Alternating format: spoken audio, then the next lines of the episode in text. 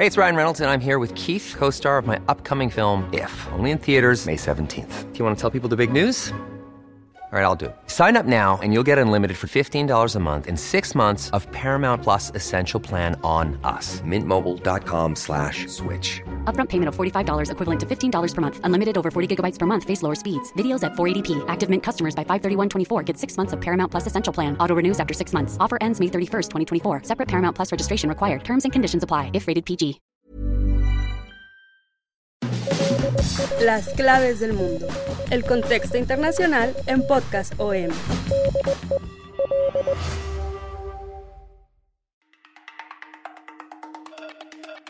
Amigos de las claves del mundo, sean ustedes bienvenidos a esta nueva edición de este podcast de análisis internacional, de comentario a la noticia de Organización Editorial Mexicana.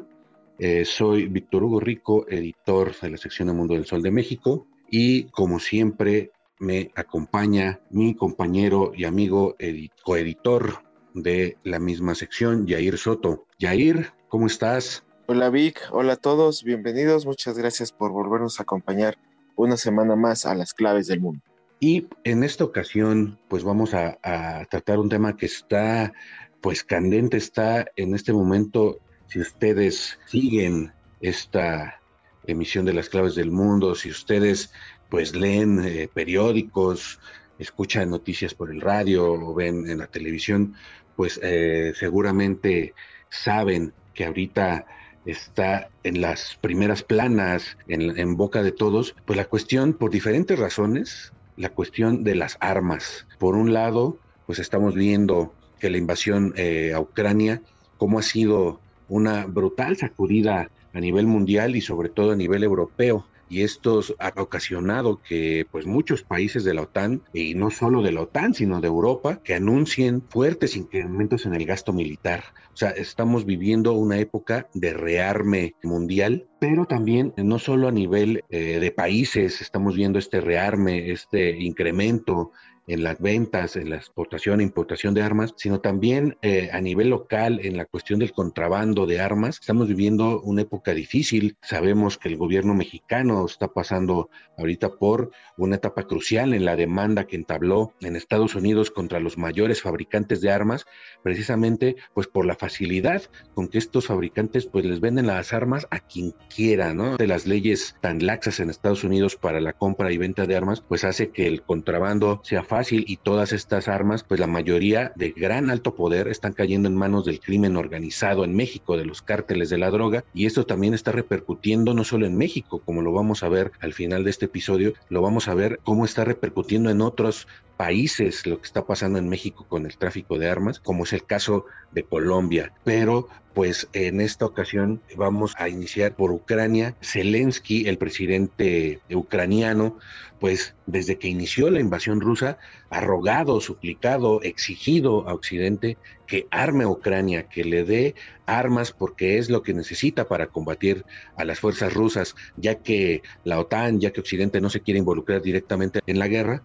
Zelensky pues, está pidiendo armas, está diciendo que esto es fundamental y que si no hay un, eh, un rearme de Ucrania por parte de Occidente, pues lo que va a pasar en, en este país es un baño de sangre, así lo dice Zelensky, así pues intenta convencer a los miembros de, la OTAN y a Estados Unidos que eh, en las últimas semanas pues han hecho eh, anuncios importantes en ese aspecto. Prácticamente entre Estados Unidos y Europa han dado por lo menos 3 mil millones de dólares en, eh, en armamento a Ucrania de, y con armas pues importantes como eh, una arma muy, muy, eh, que ha sido muy eficaz para contener el, el, avance ruso en la zona de Kiev, que hizo retroceder a las fuerzas rusas, algo que, pues, que parecía imposible. Un lanzacohetes es un, un arma antitanques que se llama Javelin. Esta es eh, un arma importantísima que se ha convertido en, la Santa Javelin, le dicen allá en Ucrania, porque pues contuvo precisamente este, este avance ruso, ¿no? Pero no solo eh, las armas están fluyendo en Ucrania, también las guerras civiles en Siria, en Yemen, ¿no? Junto, eh, y la rivalidad de las potencias mundiales, Estados Unidos, Rusia y China, están eh, poniendo el foco de atención en el comercio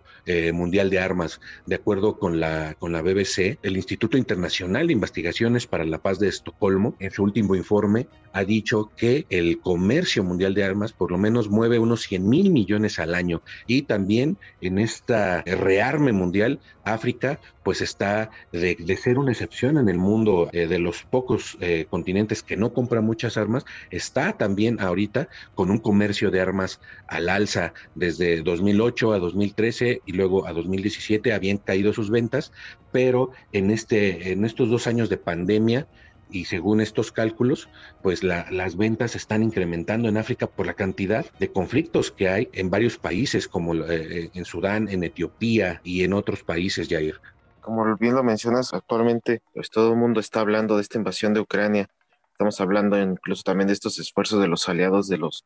eh, suministros de armamento para solventar esta intervención de Moscú. Pero por otro lado, también sí nadie está hablando sobre los beneficios económicos de la industria de defensa que ya está rebasando los miles de millones de dólares, que estamos hablando de una industria que suministra armas a ambos lados y a todo el mundo, como bien mencionas, Vic. Pero a mí, me, antes de, iniciar a desglosar parte del mundo, también me gustaría agregar por el tema de, de, lo de Ucrania, que este conflicto que pues ha visto un crecimiento masivo en el gasto de defensa, Estamos viendo que para mediados de abril, específicamente el 14 de abril, cuando Estados Unidos autorizó la última entrega hasta el momento de 800 millones de dólares en armamento para Ucrania, la administración de Joe Biden ya aprobó en total cerca de 3.200 millones de dólares en equipo militar y 250 mil desde que comenzó la, invasión de Rusia. Y esto pues, técnicamente está eh, suponiendo una ayuda militar equivalente a más del 75% del presupuesto militar de Ucrania,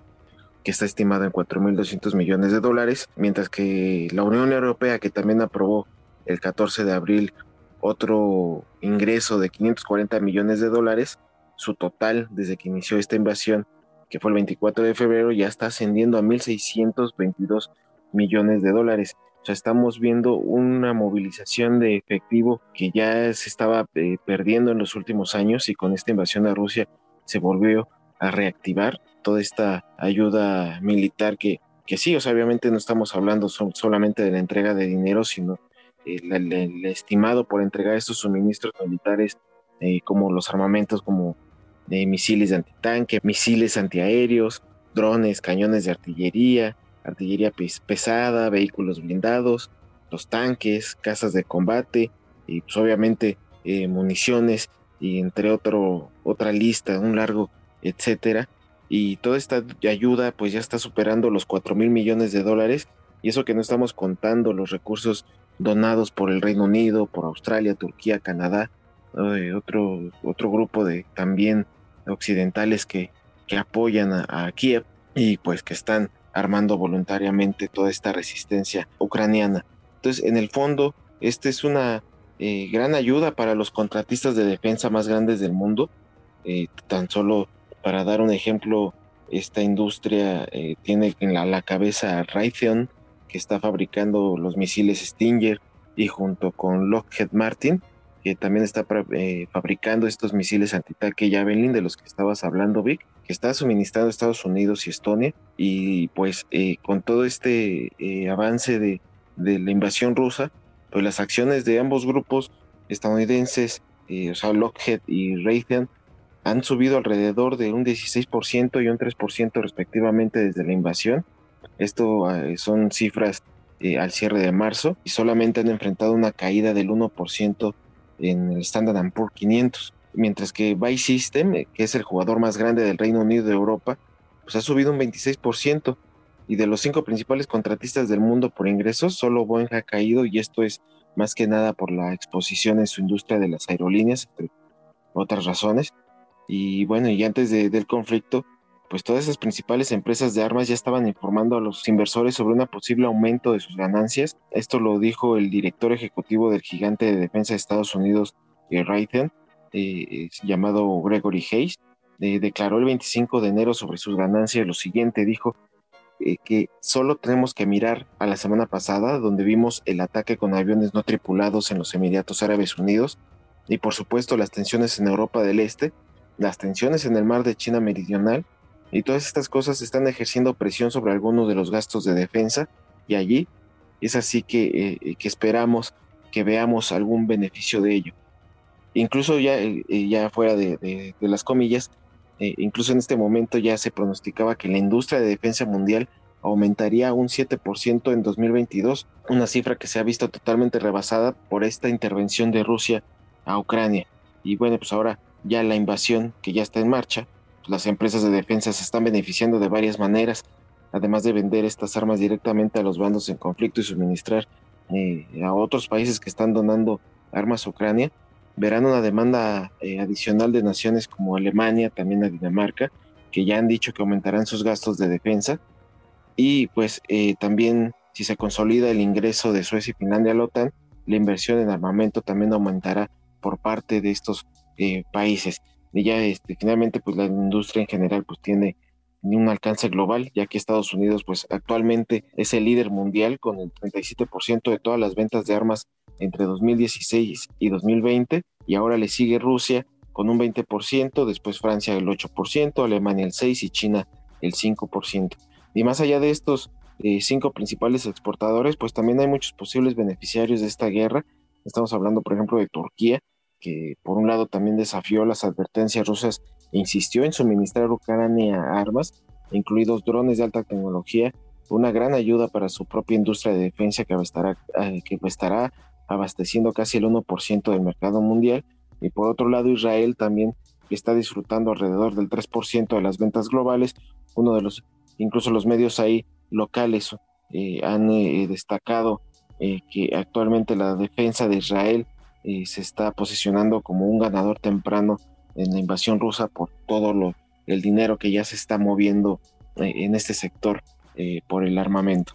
Entonces, eh, así es como se están viendo beneficiadas estas empresas privadas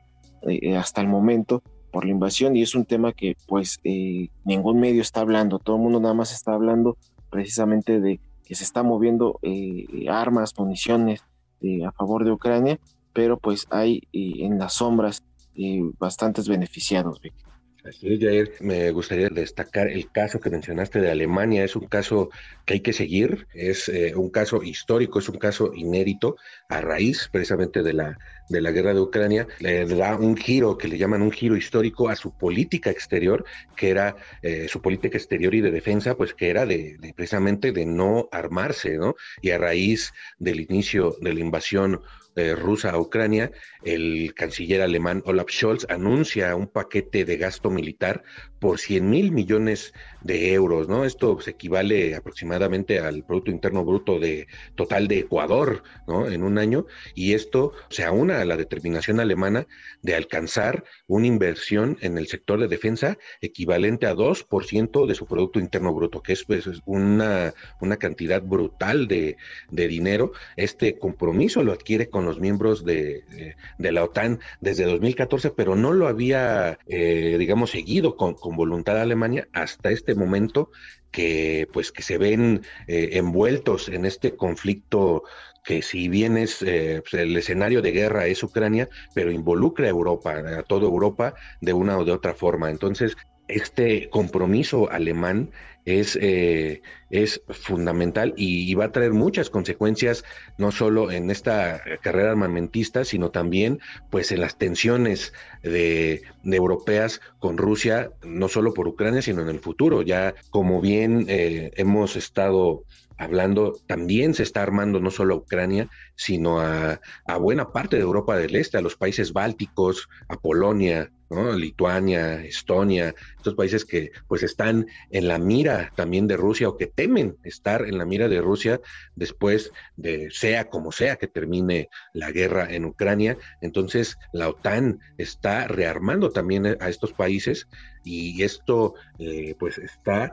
beneficiando, como bien decía Jair, a múltiples, múltiples empresas, a múltiples países que se dedican a la exportación de armas. Sí, Vic, y bueno, y por otro lado, eh, también hay que hablar de que ya se está viendo en esta carrera armamentista, como mencionas, Vic, eh, pues está ya viendo un, perdedor también en cuanto a Rusia, eh, pues ha estado construyendo su propia industria como respuesta a estas sanciones occidentales que pues ya vienen también desde 2014, o sea, no son recientes por la invasión, sino desde antes ya se han impuesto eh, varias sanciones por parte de Occidente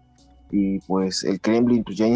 instituyó un programa masivo de, de sustitución de importaciones para reducir su dependencia del armamento extranjero, así como para aumentar las ventas al exterior, pero como el segundo mayor exportador de armas, Rusia se ha dirigido a una variedad de clientes internacionales. Eh, actualmente sus exportaciones de armas pues están cayendo un 22% entre 2016 y 2020, pero eso se debió principalmente a una reducción ahí a la venta de armas del 53% eh, a India y al mismo tiempo pues mejoró drásticamente sus ventas a países como China, Argelia, Egipto y según un informe presupuestario del Congreso de Estados Unidos, el armamento ruso puede ser menos costoso y más fácil de operar y mantener en relación con los sistemas occidentales. Y actualmente, bueno, las, mayores empresas de defensa rusas eh, son el fabricante de misiles Almaz Antey, eh, también le sigue United Aircraft Corp y United Shipbuilding Corp. Eh, estas son las principales y frente a este gobierno de Putin hay límites a los que se puede lograr. Parece que hay pocas posibilidades creíbles de que Ucrania eh, actualmente se desmilitarice frente a la continua amenaza de Rusia, pero pues ya con la defensa eh, rusa pues no ha quedado exenta, eh, que como les digo, no ha quedado exenta de estas sanciones internacionales, pues le está siendo más difícil obtener estas materias primas para vender sus productos a nivel internacional, para reinvertir en más equipo militar y esto puede crear una oportunidad comercial para los contratistas occidentales. Mencionabas el caso de África, que pues eh, históricamente Rusia ha sido el principal beneficiario para las, eh, la venta de armamento para África, pues actualmente Europa más sobre todo se puede posicionar en ese mercado. Y actualmente pues esta situación de Rusia pues está dejando este vacío temporal para que las empresas tanto estadounidenses y europeas eh, eh, obtengan una mayor ventaja competitiva, lo que resultaría en una expansión de la carrera armamentista mundial y que pues sobre todo también crearía un incentivo comercial aún mayor para los futuros conflictos, Vic. Aquí es, sí, hay que también mencionar que estamos viviendo ahorita una inflación acelerada, ahí se habla de la interrupción en la cadena de suministros que está provocando que muchas empresas paren, por ejemplo, la industria automovilística, ¿no? La falta de chips, la falta de, material precisamente por eh, después, por la, primero fue por la pandemia, después está siendo por la guerra, después está, hay diferentes razones por las que se habla de estas eh, fallas en las cadenas de suministro mundial, pero la industria armamentista eh, no ha sufrido paradójicamente este frenón en las cadenas de suministro, según el, el Instituto Internacional de Investigaciones de la Paz de Estocolmo, los gigantes de la industria en, durante la pandemia y en estos y en este inicio de este año 2022 se están viendo protegidos en gran medida por la demanda sostenida precisamente de bienes y servicios militares, armas principalmente, pero también otros pertrechos por parte de, los gobiernos. Por eso eh, eh, el gasto militar creció y algunos gobiernos incluso están acelerando pagos en la industria armamentista para mitigar el impacto de la crisis. Se habla eh, desde eh, la Segunda Guerra Mundial, desde mucho antes, se habla de algo llamado la economía de guerra. Precisamente en tiempos de crisis, generalmente la industria armamentista, la industria militar en general, es la que muchas veces saca a los gobiernos de las crisis por este gasto que se hace y para ello, para que se, para mantener este gasto militar, pues también se necesita que haya guerras, ¿no? Entonces, no, no estoy hablando de alguna teoría de la conspiración de, de que se crean guerras de facto para para acabar con la crisis, pero generalmente esto viene pasando, es así como un, es un hecho eh, histórico y es un hecho pues casi casi eh, hasta matemático que ocurre en, en, en, los, en los momentos donde hay crisis económicas. Entonces, esto también es eh, importante tenerlo a la vista, ¿no? Pero también dejando de hablar de, pues de estos, eh, del armamentista, de la carrera armamentista desde el punto de vista geopolítico, también estamos viendo pues la cuestión del contrabando de armas que está en este momento también en, en, la, en la mesa de discusión pública, la violencia armada como problema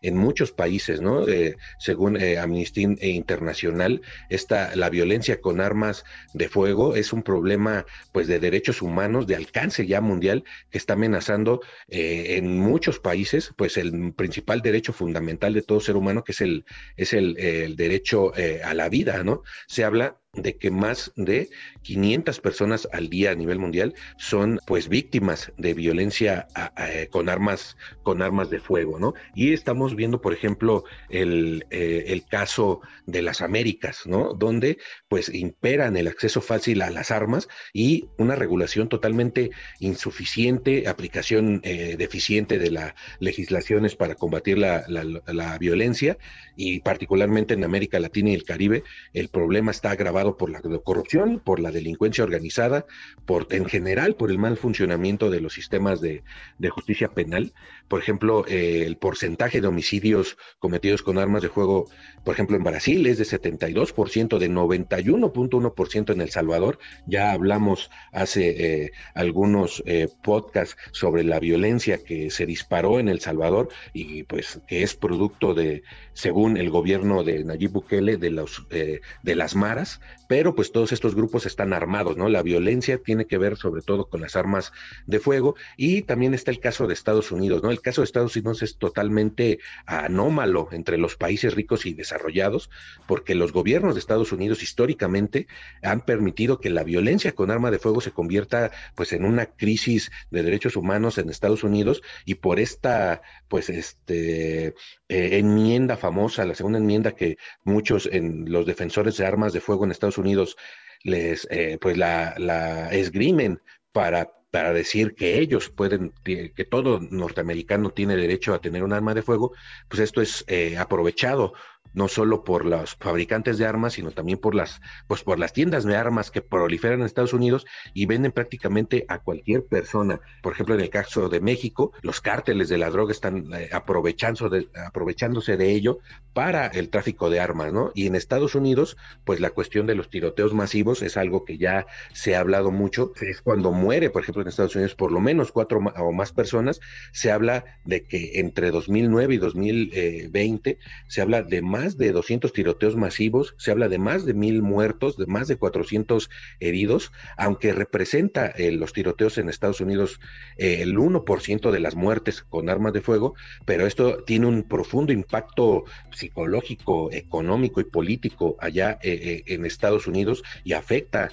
totalmente a, a, comunidades, ¿no? Esto es algo pues que no se ve en otro tipo de, de, países desarrollados, ¿no? Más que, más que en Estados Unidos. Y esto eh, llevado, por ejemplo, en esta última semana al gobierno de Joe Biden a regular las armas, eh, unas, un tipo de armas en particular que les llaman las armas fantasma, que son de fácil eh, armado, como lo, lo han estado eh, promocionando o lo han estado criticando allá en Estados Unidos, que se pueden incluso escalar su potencia de fuego y son muy difíciles de detectar. Estas armas no estaban para nada reguladas y el gobierno de Biden está intentando regular estas armas porque ha crecido la violencia en las calles de Estados Unidos y se han utilizado cada vez más este tipo de, armas no reguladas, ¿no? Y precisamente esta falta de regulación llevó al, gobierno de México a demandar a los ocho principales fabricantes de armas eh, en Estados Unidos, los está acusando de negligencia de armas, pues a quien sea, ¿no? Eh,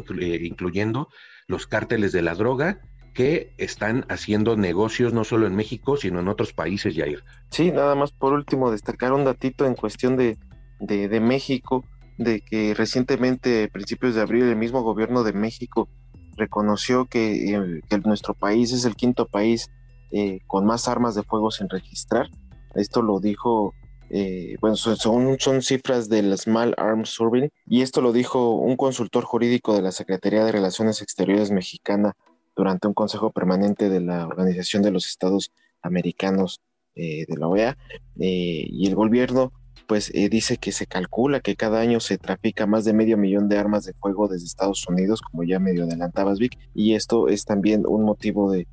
por qué México también está muy metido en esta situación de las armas eh, de fuego, porque estamos hablando obviamente de las armas legales en la guerra, pero también es muy, muy importante eh, este, destacar todo lo del contrabando de armas. Y por otro lado, en el mundo, pues sí, efectivamente, Vic, estamos viendo que esta situación pues no se concentra solamente en los países en guerra, sino en todos los países en donde hay eh, conflictos internos. Hay un gran tráfico eh, internacional de armas para eh, solventar las guerrillas, para solventar incluso hasta las pandillas. Estamos viendo el caso, por ejemplo, de El Salvador, donde Nayib Bukele actualmente está manteniendo una guerra con las pandillas, que también ha denunciado el envío de armamento del extranjero para armar a estos grupos criminales. En otros países de, guerrillas sabemos que también es muy importante eh, la operación en las sombras de los gobiernos internacionales que obviamente nunca van a reconocer, pero el envío de armamento para eh, tratar de contener a estas guerrillas, eh, ya sea en Asia, ya sea en Centroamérica, en Sudamérica, en Latinoamérica en general, en África sobre todo, y pues un caso importante es precisamente el de Colombia como eh, hablabas al principio. Sí, el caso de Colombia pues se relaciona directamente con, con México, precisamente con, los cárteles sobre todo. los tres principales cárteles que operan en Colombia, el, el cártel de Sinaloa, el cártel Jalisco Nueva Generación y el cártel de los Zetas, según eh, informes del gobierno colombiano y del Ministerio de Defensa, los cárteles mexicanos de, la droga están eh, una nueva modalidad, digamos, para evitar el manejo de dinero en efectivo, están enviando armas de alto poder a Colombia y con ello están pagando con los cargamentos de, de, cocaína, ¿no? Sobre todo, pues a las, a las disidencias de las FARC, al llamado Clan del Golfo e incluso al Ejército de Liberación Nacional, que, pues, es reconocido como una guerrilla, pero también se habla de que se dedica para financiarse al comercio de droga y que ahorita tienen una guerra cruenta en Colombia, está eh, un incremento de la violencia brutal eh, en Colombia entre las propias guerrillas, entre los grupos criminales, eh, contra los contra los narcotraficantes por eh, los territorios, por controlar más territorios y también entre los mismos grupos armados y el ejército de Colombia. Y este comercio de armas, según esta, este informe, está alimentando precisamente esta, esta lucha mortal y está eh, creando un problema de seguridad mayúsculo en, Colombia. Según este informe de eh, dado a conocer por la agencia Reuters, eh, funcionarios eh, policiales colombianos que están participando en la primera línea de lucha allá contra, contra el narco y contra los grupos armados ilegales, declararon, han declarado que desde ametralladoras, fusiles de asalto, pistolas semiautomáticas están llegando al país. Entonces, esta, cada vez hay más indicios de que estas armas pues están apareciendo en, en, en los escenarios de guerra, están confiscando a los traficantes eh, desde pistolas 5.7 de fabricación belga, la denominada matapolicías, es un arma de, de calibre 5.7 con capacidad para penetrar chalecos antibalas. Entonces, esta, por, es, precisamente por eso se le llama eh, matapolicías. Y pues según las autoridades colombianas, los cárteles mexicanos tienen fácil acceso a estas armas compradas en Estados Unidos y aparte de sus relaciones, pues ya de años y de largo plazo con los grupos armados colombianos, están facilitando precisamente este intercambio de droga por armas ¿no? Lo, esta, este poder de, fuego de las armas suministradas por los cárteles mexicanos, pues están teniendo implicaciones graves para la seguridad en Colombia, están poniendo en riesgo a las Fuerzas Armadas y también pues a la población civil y según el gobierno colombiano, están eh, complicando más la implementación del acuerdo de paz del 2016 con la eh, desmovilizada guerrilla de las Fuerzas Revolucionarias de Colombia, las FARC, ¿no? Se habla de que el año pasado 148 miembros de, de, las fuerzas militares y de la Policía Nacional fueron asesinados en Colombia, que es la cifra más alta en, en seis años, y muchos de estos asesinatos pues son con precisamente armamento llevado desde México por diferentes rutas, obviamente clandestinas, a Colombia. Entonces, este, este problema está pues creciendo y, ya no solo afecta a México, sino está afectando pues a, Colombia y en, y en, algún momento se teme pues que pueda afectar a otros países de Sudamérica en esta cuestión de, la violencia, Jair. Así es, Vic. Y bueno, y con esto vamos a tener que despedir, se nos acaba el tiempo, pues más que nada pues destacar cómo es este negocio de la guerra que pues nunca va, al parecer nunca va a, sumergirse en el fondo de las crisis internacionales que se están viviendo tras una pandemia y tras una guerra en Ucrania. Con esto nos despedimos entonces, Vic, muchísimas gracias. Gracias, Jair, gracias a todos. Nos escuchamos la semana entrante. Así será en Las Claves del Mundo, que sale todos los lunes en las principales plataformas de podcast como Spotify, Google Podcast, Apple Podcast, Acast, Deezer, Amazon Music. Ahí podrán encontrar cada semana un nuevo episodio de Las Claves del Mundo y todo el contenido que Organización Editorial Mexicana pone a su disposición. También les pedimos que nos sigan escribiendo en nuestro correo eh, electrónico podcast.com.mx y en nuestra cuenta de Twitter arroba el sol de guion bajo México. Síganos para que estén al tanto de todo lo que está sucediendo en el mundo y en México. Muchísimas gracias. Agradezco también la producción de Natalia Castañeda. Nos escuchamos la próxima semana.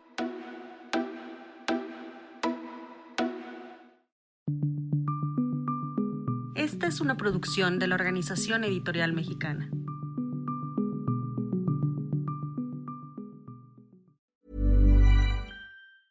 If you thought the only way to get a more defined jawline with natural looking results was through surgery, think again. Juvederm Volux XC is a non surgical injectable gel filler that improves moderate to severe loss of jawline definition and can help you achieve natural looking results with little downtime. Even better, this improved definition lasts up to one year with optimal treatment. No maintenance required. Improve jawline definition for a smooth, sculpted look with Juvederm Volux XC. For important safety information and to find a licensed specialist, visit juvederm.com. That's J U V E D E R M.com. Not for people with severe allergic reactions, allergies to lidocaine, or the proteins used in Juvederm. Common side effects include injection site redness, swelling, pain, tenderness, firmness, lumps, bumps, bruising, discoloration, or itching. There's a risk of unintentional injection into a blood vessel, which can cause vision abnormalities, blindness, stroke, temporary scabs, or scarring. Talk to a licensed specialist specialist to find out if it's right for you.